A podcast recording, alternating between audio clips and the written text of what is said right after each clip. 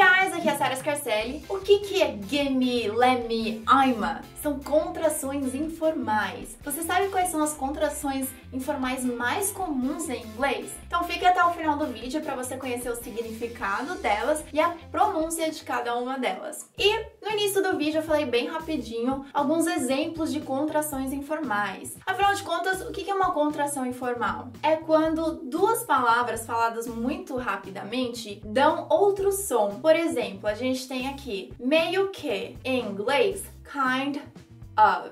Repita comigo, kind of. É assim que você fala normalmente, meio que kind of. Só que quando você tá falando muito rápido, por exemplo, ah, eu tô meio que com fome. I'm kind of hungry. Super rápido, eu falaria I'm kind of hungry, kinda. Repita comigo, kinda. I'm kinda lonesome back here essas contrações são indicadas mais para o uso do inglês falado, justamente porque o que define elas é a velocidade. Claro que você pode usar de vez em quando no WhatsApp, mas você tem que tomar cuidado. E, por exemplo, me dê. Me dê é give me. Repita comigo give me. Numa contração fica gimme. Repita comigo, gimme. Por exemplo, me dê uma carona, give me a ride. Ou por exemplo, fala sério, pode ser give me a break. Repita comigo, give me a break. E se você for falar me deixe, let me. Repita comigo, let me. Na contração, let me. Repita, let me. Por exemplo, posso te ligar mais tarde? Let me call you back.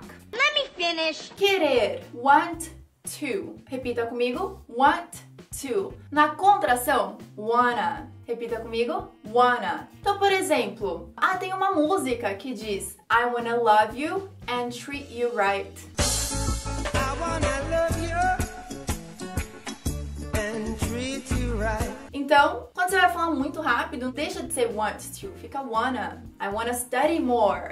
I wanna watch more videos. E ir going to. Repita comigo, going to. Na contração, gonna. Então repita comigo, gonna. For example, I'm gonna study now.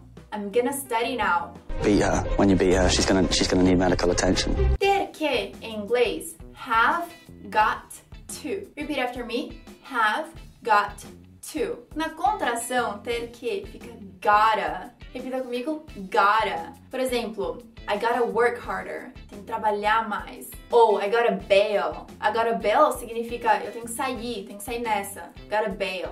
Gotta go.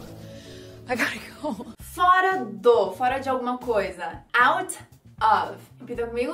Out of. Quando falo muito rápido, fica completamente diferente. Fica aura. Aura. Repita, aura. Um exemplo muito comum com aura é falar fui, saí. I'm out of here. Repita comigo. I'm out of here. Let's get out of here. Eu não costumo usar essa contração, mas você acaba cantando junto com a música, então esse é o único exemplo que eu uso dessa contração. Tem a música do Black Eyed Peas que fala I'm be on the next level. I'm a be on the next level. O que, que é I'm a be? I'm a é I'm going to. So I'm going to be, I'm a bee. I'm a bee. É algo que realmente eu não costumo usar tanto assim, mas é comum tanto que tem aí na música, como eu provei para vocês.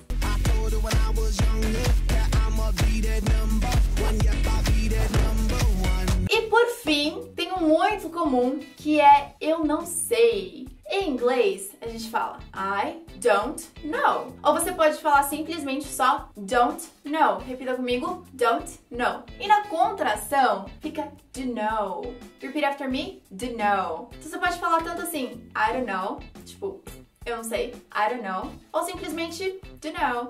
For example, what time are you leaving work today? Don't know. Who's this guy we're meeting? I don't know. E eu espero que você tenha gostado tanto de aprender como que fica a pronúncia sozinha das palavras e também como que fica a pronúncia nessa contração que realmente é muito comum. E se você lembrar de alguma outra contração, pode escrever aqui nos comentários e me fala se você tem alguma ideia para um próximo vídeo, qualquer dúvida que você tenha com inglês, me escreva aqui que vai ser um prazer de responder. And I'll see you next week. Bye! Engraçado que falando só essa frase parece tipo, eu sou uma abelha. I am a bee, né? Se você tiver. Tipo,